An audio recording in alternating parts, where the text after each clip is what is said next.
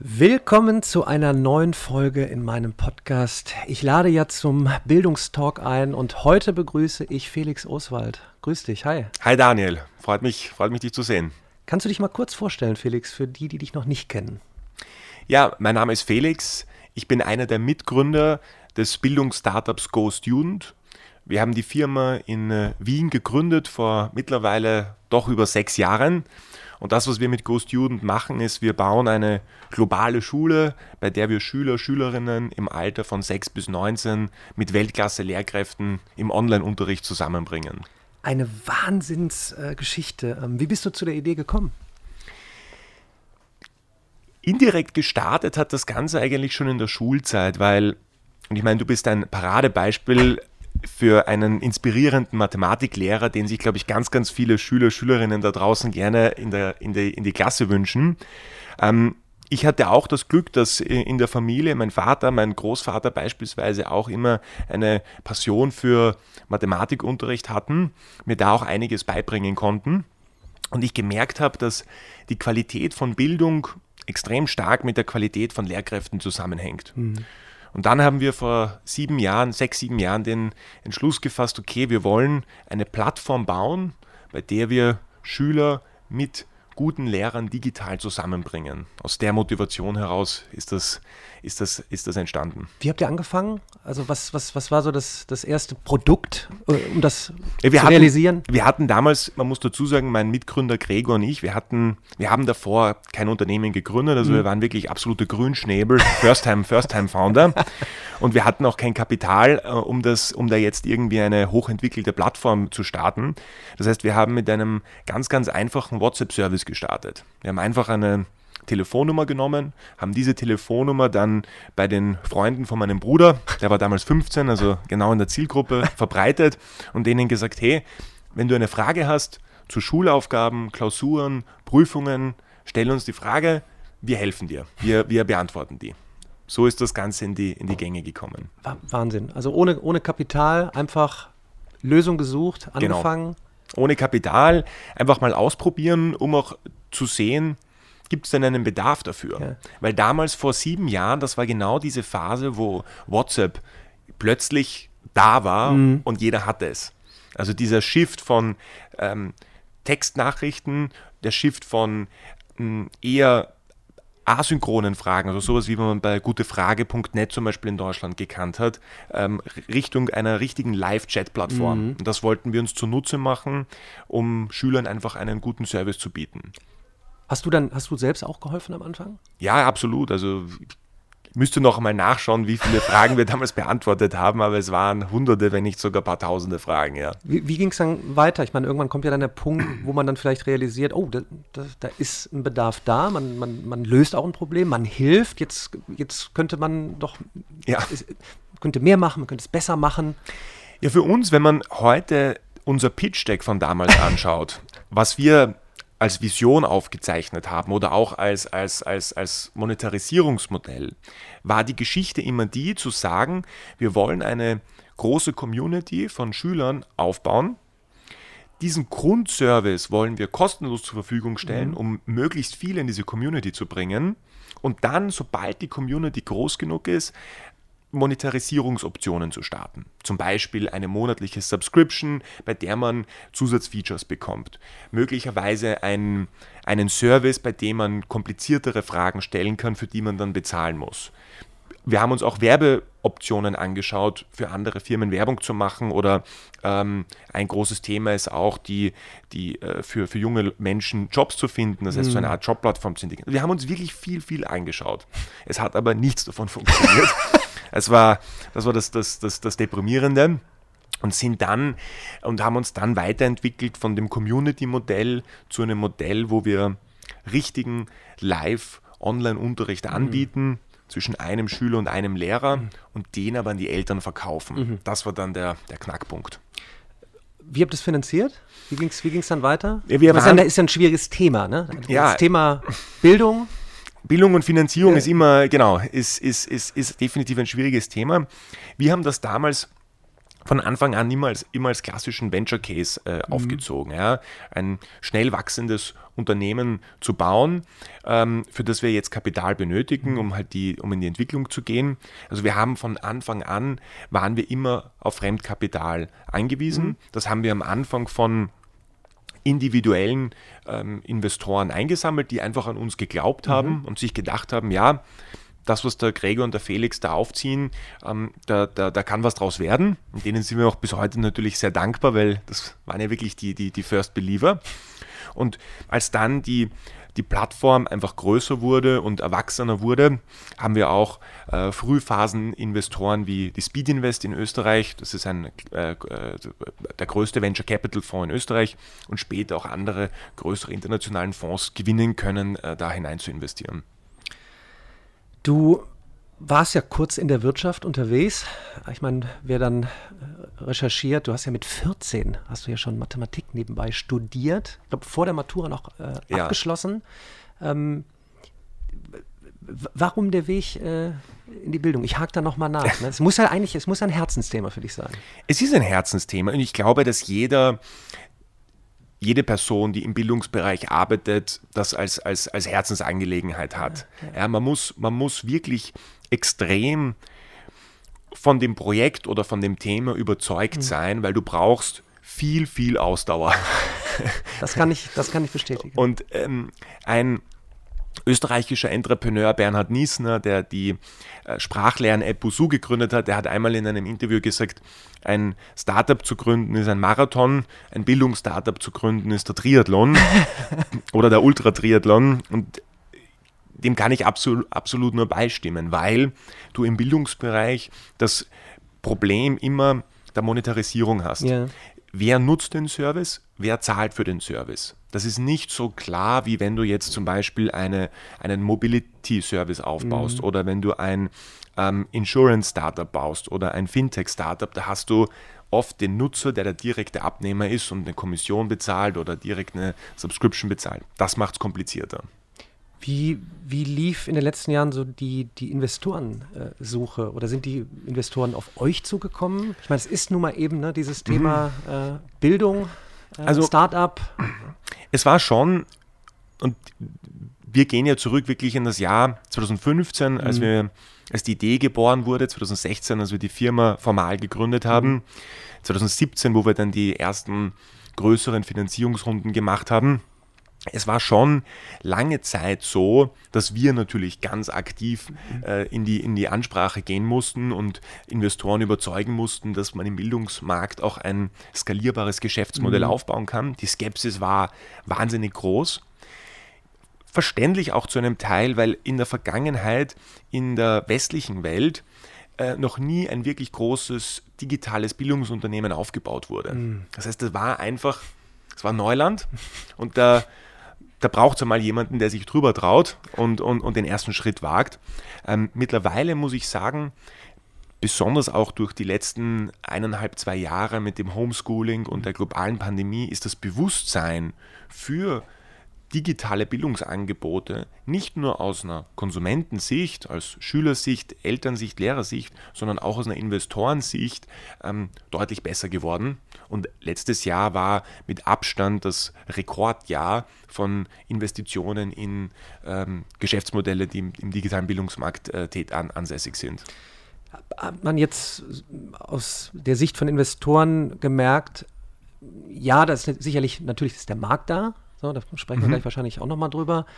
Ähm, aber vielleicht ist es auch ein, ein, ein, Ansinnen, dort mehr rein zu investieren, weil, da haben wir ja gestern Abend schon äh, drüber gesprochen, es hat sich doch einfach auch fast nichts getan. Ja. Äh, Wenn es darum geht, Chancen der Digitalisierung nutzen, nicht der Ersatz des Menschen und alle sitzen nur noch vom Laptop und schauen Videos oder sitzen einfach nur und äh, konsumieren digital äh, Inhalte. Nein, wir stehen doch vor einem kompletten Umbruch. Ähm, wie wir lernen, was wir lernen, mhm.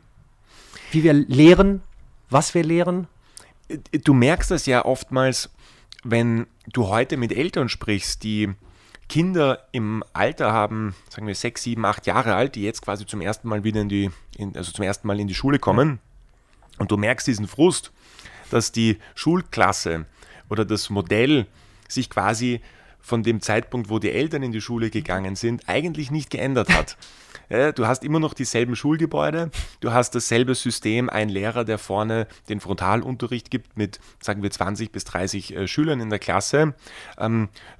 Es heißt, diese, da ist ein großes Frustrationsgefühl einfach da, äh, dass sich da seit, wann war das? Ähm, äh, dem Humboldtschen mhm. Bildungsideal im, im, vor über 200 Jahren sich quasi an dem wenig getan hat. Und ähm, das ist schade einerseits, aber auf der anderen Seite, ich glaube, es ist nie gut, immer nur zu nörgeln den ganzen Tag, mhm. sondern zu schauen, okay, lass uns das als Chance sehen. Mhm. Es gibt einfach noch viel, das man tun kann und da einfach spannende neue Modelle äh, aufbauen. Und äh, das hatten wir gestern schon erwähnt. Wir, wir spüren ja jetzt diesen, ich sag mal, diesen positiven Druck der, der Bildungsstartups. Ähm, jetzt ist es natürlich auch so, wenn du etwas äh, in Anführungsstrichen Neues machst, dann gibt es natürlich auch Kritik, ähm, die ihr wahrscheinlich auch bekommt. Wie, wie, wie, gehst du, wie geht ihr damit um? Was, was gibt es für Kritik mhm. überhaupt? Also jedes Mal, wenn du ein neues, besonders digitales Geschäftsmodell ausprobierst, ist Kritik etwas extrem Wichtiges, weil mhm. nur wenn jemand etwas kritisiert und dir Feedback gibt, kannst du deinen Service verbessern und laufend optimieren. Und wir haben auch von dem Tag 1 an, wo wir damals noch den, den Hausaufgaben-Chat hatten und auch dort gab es äh, Kritik, zum Beispiel, dass die Antworten schneller kommen sollen.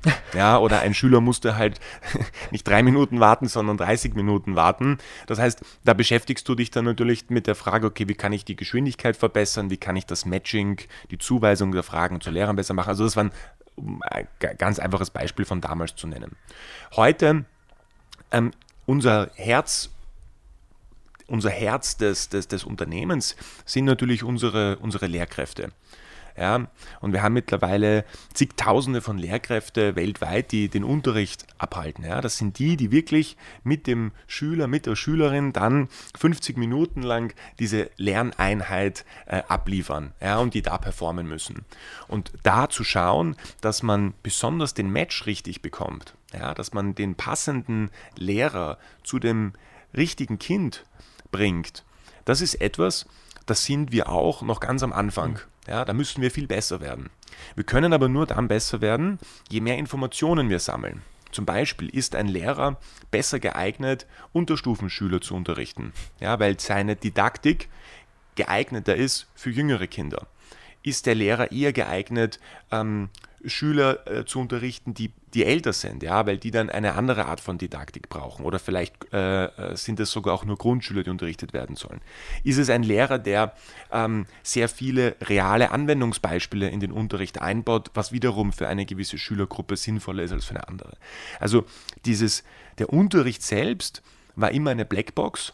Und das da jetzt herauszuheben und diesen Match richtig zu machen, das ist etwas, ähm, da bekommen wir viel Feedback auch, wie wir uns da verbessern können und da, da arbeiten wir daran. Aber das ist auch eine tolle Chance, nicht mehr abhängig davon zu sein, die eine Lehrkraft über mehrere Jahre zu haben, das kennt man doch einfach. Ne? Und oh Gott, und dann, und dann kommt aus, der, aus dem Frust heraus, verliere ich den Spaß vielleicht an der, an der mhm. Mathematik. Und jetzt hat man auf einmal die Chance, digital seinen inspirierenden Mentor, Coach, Lehrer äh, zu ja. bekommen, ist doch toll. Da haben wir doch gestern auch drüber gesprochen. Ähm, so, wenn du jemanden hast, so, mhm. und das ist eben der Mensch, ne, der, der dich in dem Thema XYZ abholt. Das ist doch eigentlich eine, eine mega Chance. Und jetzt kommt von draußen, jetzt möchte ich äh, nachhaken, Thema Kritik. Ähm, so seitens, äh, ich sage jetzt mal, von, von, vom System, von, von, von Menschen, die im, im, im klassischen Bildungssystem mhm. arbeiten. Ja, was fällt denn da den, den Daniel Jungs, den Felix Oswald äh, ein? Äh, Start-up und digital und äh, wo ist der pädagogische Hintergrund? Ähm, wie gehst du damit um? Ne? Also mich hat das am Anfang sehr mitgenommen. Mhm. Ne? So fällt dem Herrn Jung einer mit den, mit den Videos, der denkt jetzt auch, der kann irgendwie besser Mathe erklären. Ich, ich so, nein, ich habe doch einfach nur gesagt, ich habe eine Möglichkeit genutzt, ja. Mathewissen bereitzustellen und vielleicht sogar über so einen Weg Inspiration zu schaffen ja. für die Mathematik. So, und ihr habt ja auch einen Ansatz. Ihr, ihr, mhm. ihr, ihr, matcht ja zum Menschen. Ähm, ich glaube, man muss einerseits aus dieser Denke herauskommen, zum Beispiel, ich muss nicht Computerwissenschaften oder IT studiert haben, um mhm. ein guter Entwickler zu sein.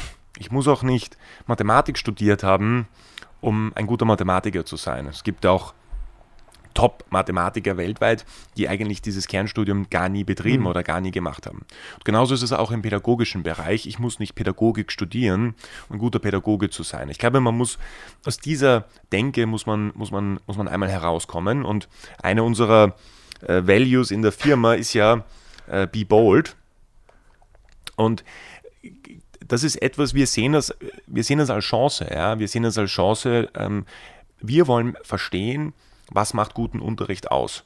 Ja, und ich, die, die, die, die digitale Welt erlaubt es uns zum ersten Mal, ähm, besser zu verstehen, was zeichnet den guten Unterricht aus. Mhm. Und da werden wir uns definitiv nicht äh, abkriegen lassen davon, äh, nur weil jemand sagt, äh, haben, verstehen, sind das überhaupt Pädagogen, die diese Firma betreiben. Weil ähm, wir haben auch in der Firma mittlerweile Leute, die kommen aus dem äh, Bereich und bringen viel Erfahrung mit. Wir arbeiten auch mit Universitäten mittlerweile mhm. zusammen und haben verschiedene Research-Projekte gestartet, um da auch zusätzlich ähm, noch einmal einen Input zu bekommen. Also man darf sich da, glaube ich, nicht abkriegen lassen, sondern einfach äh, seinen, seinen Fokus weiter behalten. Ja, und die Chancen äh, nutzen. Ähm, ja. Wie du auch sagst, das ist mir jetzt nochmal im Gespräch klar geworden ähm, welche Möglichkeiten man hat, reinzuhören, ja, ja. eine Stimme zu geben. Also sowohl aber äh, äh, aus Sicht Schülerinnen und Schüler, Studentinnen und Studenten, aber eben auch äh, den Lehrkräften, um dann gemeinsam ja. zu gestalten und äh, gemeinsam eigentlich die Zukunft der Bildung äh, voranzutreiben.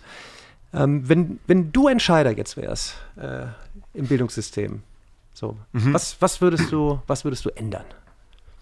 Es gibt ja schon einige Playbooks aus der, aus der Welt, die gezeigt haben, wie man ein, ein gutes äh, und effizientes Bildungssystem aufbauen kann. Ich meine, ein Beispiel, das oft auch in Europa genannt wird, ist äh, Finnland. Mhm. Finnland hat im Prinzip drei Dinge äh, eingeführt in den, in den 90er Jahren, hat das, hat das damals gestartet. Punkt Nummer eins, sie haben nicht die Unterscheidung zwischen einem Lehramtsstudium und einem normalen Studium gemacht. Das heißt, es gibt, wenn ich dort Lehrkraft werden möchte, es gibt dort ein reguläres Studium und ich muss in Finnland beispielsweise bis zum Masterabschluss kommen, um mich dann äh, zu qualifizieren, eine Lehrkraft in einer Schule zu werden. Das hat den Effekt, dass auch das Ansehen des Lehrerberufs in dem Land dadurch natürlich massiv angestiegen ist und man nicht von Tag Null an diese Separierung durchführt. Ich glaube, das ist, das ist wichtig, weil Lehrer sind so wichtig für die Gesellschaft. Mhm. Und es ist einfach schade, wenn du Leute auf der Straße fragst, was halten sie von Lehrern und du die Antwort bekommst, ähm, die machen die ganze Zeit nur Urlaub und haben eh keinen anspruchsvollen Job. Weil das ist, das, genau das darf nicht die Wahrnehmung sein. Die Wahrnehmung muss sein, so wie der Arzt die Menschenleben rettet, dass der Lehrer die Kinder mit auf den Weg nimmt und ihre, ihre Zukunft äh, auch, auch äh, mitgestaltet. Das Zweite ist, dass man auch die Lehrerbezahlung massiv anhebt. Ja, dass ich mache es am Anfang schwieriger, überhaupt Lehrkraft werden zu können, aber dafür mache ich danach die Bezahlung, die mache ich ähm, wettbewerbsfähig mit der Privatwirtschaft. Hm. Weil es ist auch verständlich, dass ähm, ein, ein, dass ich, wenn ich in einen Job gehe, dass ich dann auch ein gewisses äh, Gehalt zum Leben brauche und ähm, bestimmte, bestimmte Verpflichtungen oder Kredite habe, die ich begleichen muss, wo ich ein bestimmtes Grundeinkommen benötige. Mhm. Und die äh, Top-Leute, wenn die dann in der Privatwirtschaft ein viermal so hohes Gehalt bekommen, da gibt es halt viele, die, die sich dann denken, okay, gehe ich halt lieber ja. dorthin, als Lehrer zu werden. Die vielleicht sehr gut aufgehoben werden. die vielleicht wahnsinnig, genau. Lehrkraft. Ja. Absolut, absolut. Ähm, Und dann der dritte Punkt, das ist sicher etwas Kontroverseres, ist, dass man die Bezahlung auch ähm, leistungsabhängig macht. Ja, aktuell leben wir in einem System, je mehr Dienstjahre ich habe, desto mehr Gehalt bekomme ich. Ähm, es gibt in Brasilien einen Ort, der heißt äh, Ceará und die sind dort in der, im Ranking innerhalb von Brasilien ist das quasi eines der besten, die quasi produzieren die, die besten Resultate auf, auf ihre standardisierten Tests ähm, und verbrauche aber nur am wenigsten Geld. Und auch da ist eine der, der, der, der Maßnahmen, die sie treffen, gute Lehrer zu nehmen, ähm, die höher zu bezahlen, wenn die Schulklassen auch besser performen. oder je nachdem, was man für, für KPIs äh, bestimmt. Und wenn man zum Beispiel in einer Klasse kein Lehrer zur Verfügung ist, dass man dann einen von den anderen guten Lehrern zwei, drei oder mehrere Klassen parallel unterrichten lässt. Mhm.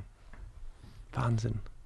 Es gibt so viele tolle Beispiele und ich äh, ja. also, die, äh, und Umsetzungen. Ähm, da frage ich mich manchmal, also warum tun wir uns vor allen Dingen, das kann ich jetzt berichten, in Deutschland immer noch so schwer, ähm, fehlt da der Ruck? Ähm, ähm, wir haben auch schon gesprochen über Bürokratie. Ne? Also mhm. wie, wie, können wir da, wie, wie können wir das aufknacken? Passiert es jetzt einfach durch die Privatwirtschaft, dass man jetzt eben sagt, so, jetzt gibt es eben Bildungsstartups und das sind nicht mehr eben ne, so mhm. Äh, ganz kleine in der Ecke, sondern da ist jetzt richtig, meines Erachtens, positiv Feuer hinter. Also da sind Möglichkeiten. Ähm, ist das vielleicht der, der Schlüssel jetzt ähm, dass, dass, wir, dass wir nicht sagen, wir, ähm, du, wir sind die Bösen hier, mhm. sondern wir gestalten, wir zeigen euch, was möglich ist. Und zwar, um gemeinsam in die Zukunft äh, zu gehen. Es sind halt zwei verschiedene Themen. Es gibt einerseits halt die Privatwirtschaft und mhm. Innovation und Modelle, die dort gebaut werden. Mhm. Und ich gebe dir absolut recht. Ähm, es gibt einfach aktuell im, im Bildungsmarkt, da tut sich viel, es werden mhm. viele Startups gegründet. In Ländern wie Indien beispielsweise, ich habe mir, ich habe letztens ähm, ähm, in, bei einer Statistik gelesen, dass es aktuell über 10.000 aktive Education Startups in Indien wow. gibt.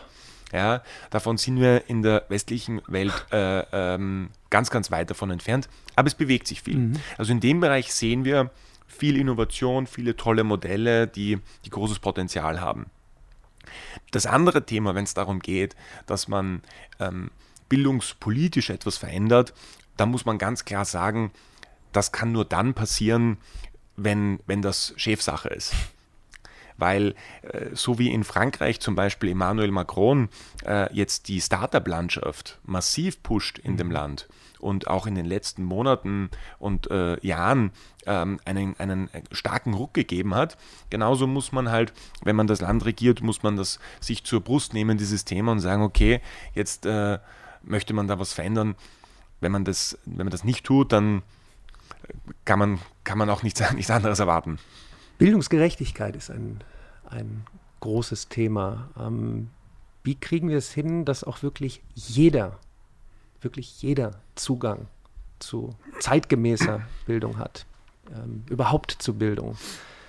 Ich glaube, da, da müssen, wir einmal, müssen wir einmal reinkeilen. Ähm, so, was, was hätten wir da für Lösungen? Ne? Weil, wenn, mhm. wir, wenn wir über Monetarisierung sprechen, ne, kommt zwangsläufig die Frage, ja, kann mhm. es sich denn jeder leisten? Ja. Äh, welche Möglichkeiten äh, gibt es? Denn wir sind ja an Lösungen interessiert. Für mich ein passendes eine passende Analogie ist immer die Frage, wie kann ich sicherstellen, dass jeder Zugang zu einem guten Gesundheitswesen hat. Mhm. Weil ich glaube, als Kind hat man zwei Sachen verdient. Einmal Zugang zu guter Bildung ja. und äh, Zugang zur Gesundheit. Ich glaube, das sind die, weil wenn ich nicht gesund bin, bringt mir die beste Schule nichts. Aber ähm, äh, das, diese, diese Dinge müssen Hand in Hand gehen. Mhm. Und auch da, das ist ein schönes Beispiel, wie er auch ähm, Staat ähm, eine, ein, diese, dieses, dieses Grundbedürfnis sicherstellen muss. Ja, in Österreich leben wir in einem Land, das hat eines der besten Gesundheitssysteme auf der Welt und äh, jeder, der in diesem Land lebt, hat Anspruch auch auf eine auf eine äh, gesundheitliche Betreuung. Ja, ich habe meine E-Card und wenn ich eine Verletzung habe, dann kann ich ins Krankenhaus gehen. Ich muss nicht lange warten und, kann, äh, und muss auch nicht, muss nicht dafür bezahlen, dass ich, dass ich behandelt werde. Und man muss auch hier einerseits ähm, staatlich sicherstellen, dass es genügend Schulen gibt, dass es genügend Lehrkräfte gibt, äh, dass, dass die Infrastruktur da ist. Ja, genauso wie ich sicherstellen muss, dass es Straßen gibt in einem Land und dass die, die, die Städte eine gute Infrastruktur haben, brauche ich die Schulgebäude, die Infrastruktur, die Menschen, die, die darin, darin arbeiten. Aber dann brauche ich auch auf der anderen Seite die innovative Komponente, wie beispielsweise ähm, Handyproduzenten, die immer neuere, bessere Geräte machen, die dadurch günstiger werden. Der Preis von einem Smartphone heutzutage ist nur ein Bruchteil von äh, dem Preis eines Smartphones von vor zehn Jahren. Ich brauche ähm, Softwareplayer, die hergehen und sagen, okay, wie kann ich äh, neue Software Elemente bauen, die dann auf den Smartphone-Geräten oder auf den Computern verwendet werden können.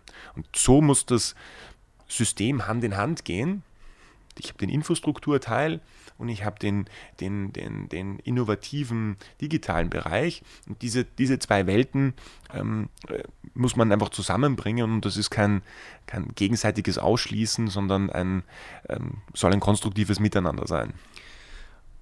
Und es bedarf ähm, beim Thema Bildung äh, Innovation, äh, die treibt ihr voran. Ähm, wie viel seid ihr jetzt? Wie viele Mitarbeiter? Wie viel, wir, sind, wir sind aktuell so um die 1700 1700. Leute. 1700. Das ist natürlich jetzt mal eine interessante Frage. Also, wie hast du das gehandelt? Ähm, vielleicht auch in, in welchen Stufen? Also, wie, wie, wie war es? 0, 0 auf 10, 10 auf 50? Im, ich sag mal, die ersten fünf Mitarbeiter oder sagen wir die ersten zehn Mitarbeiter sind ganz, ganz essentiell, weil die Kultur oder die Werte, die du auch den Leuten mitgibst in der mhm. Firma, mhm. bei den ersten fünf Leuten oder den ersten zehn Leuten, das sind dann die Leute, die ja auch wiederum die Werte auf die nächsten 50 weitergeben. Und die 50 sind dann die, die es auf die nächsten 100, 200, 300 weitergeben. Also ähm, zu schauen, dass besonders die ersten oder sage ich mal, die Leute, mit denen du sehr eng zusammenarbeitest, die die Werte, für die du stehst und wie du die Kultur auch im Unternehmen aufbauen möchtest, ganz, ganz essentiell. Und nur wenn das gelingt, dann ist auch die Skalierung zu so einer großen Anzahl von Leuten, mhm. sage ich mal, gut möglich.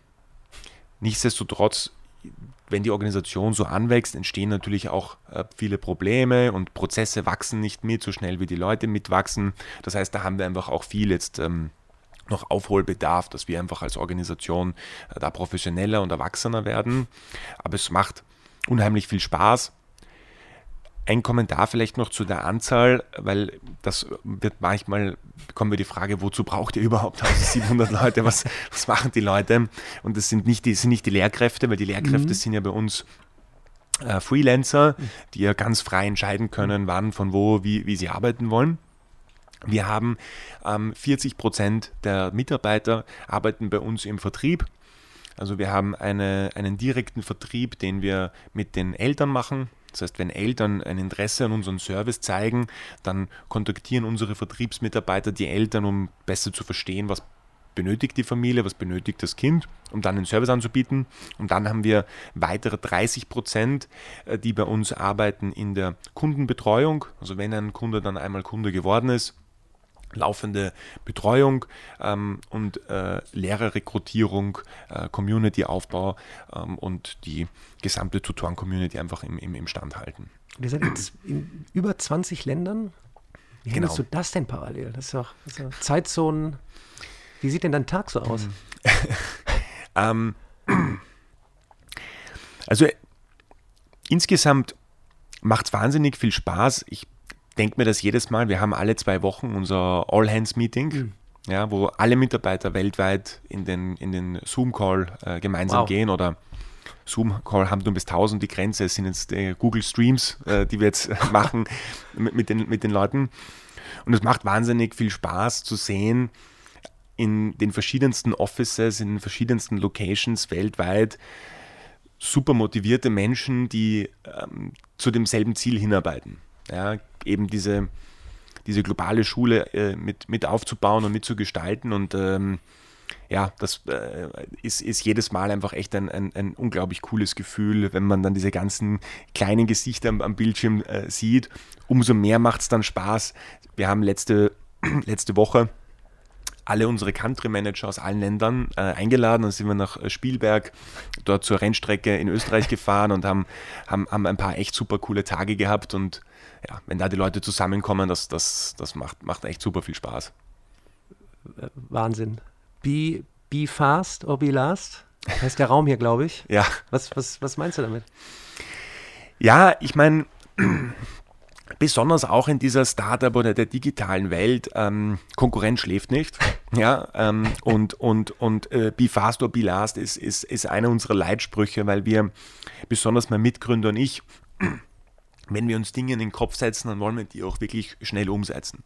Wir wollen sie manchmal zu schnell umsetzen. Das erzeugt dann auch manchmal ein bisschen äh, für Friktion oder für, für Probleme.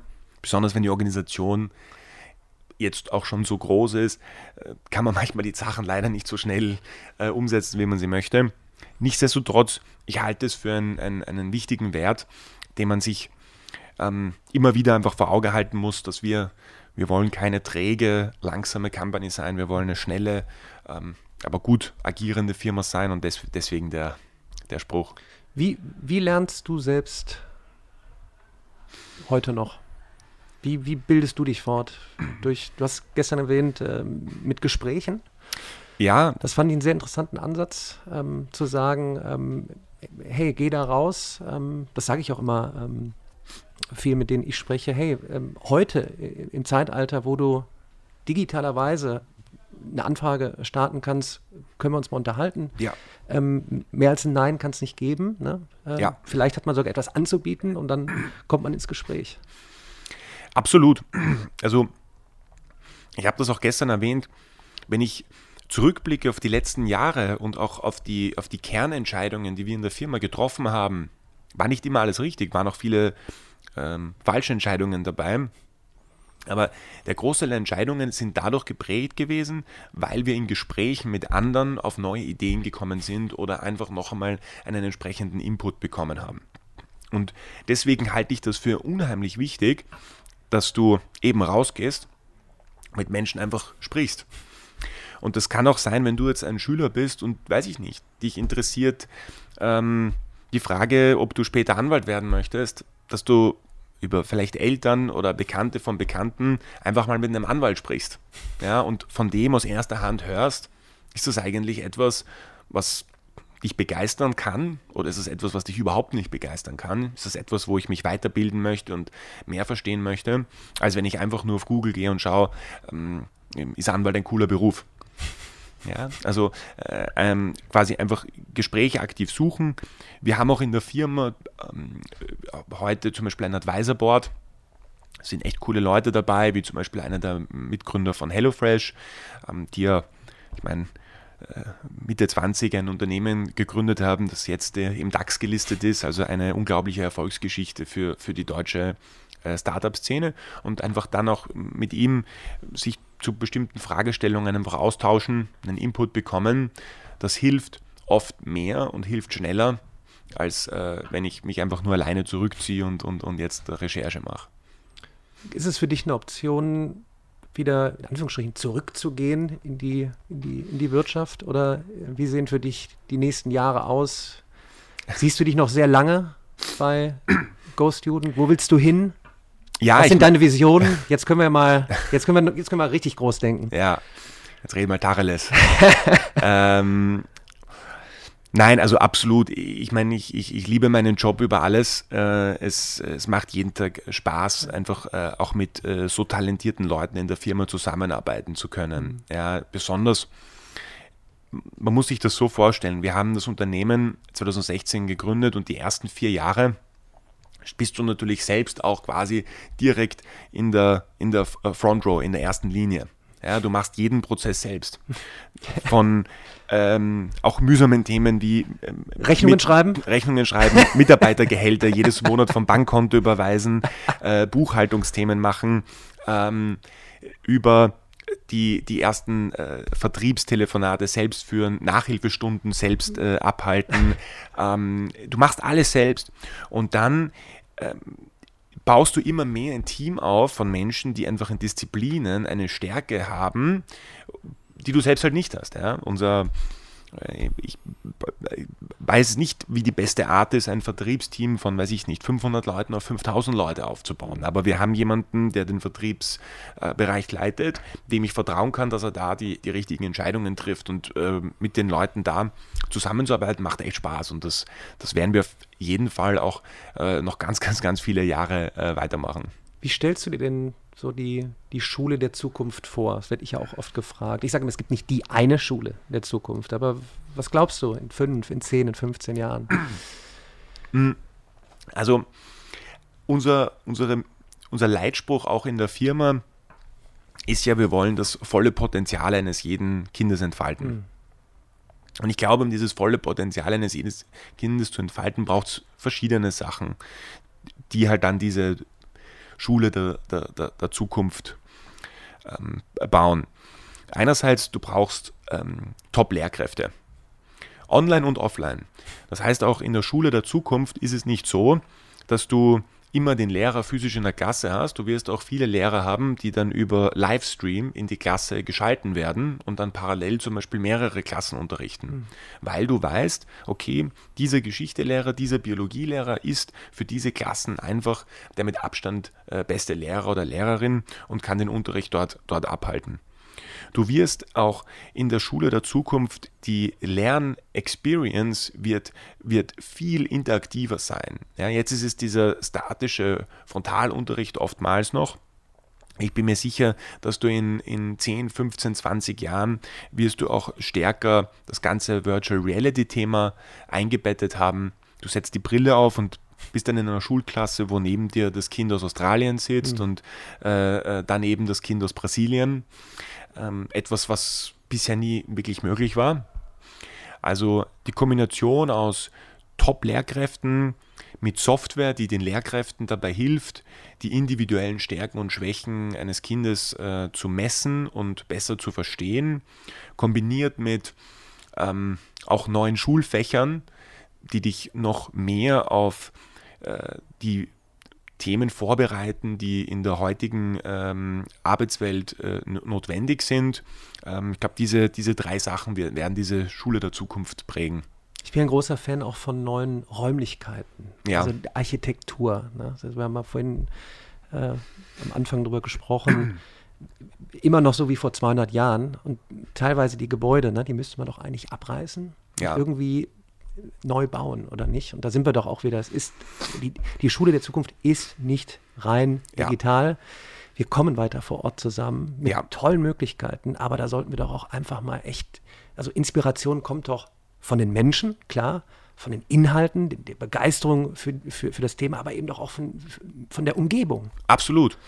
Und jeder kennt dieses Gefühl, wenn du einen Raum betrittst oder eine Räumlichkeit, die dir optisch gefällt oder die einfach optisch ansprechend ist.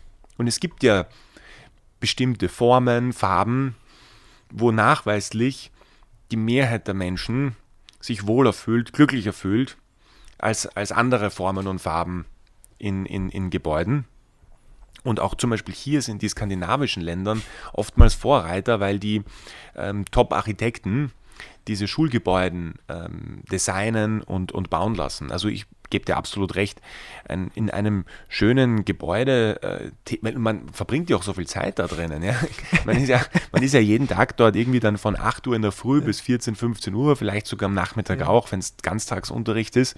Also hier, genau wie ein schönes Office-Gebäude, ähm, braucht es auch ein, ein, ein schönes, schönes Schulgebäude.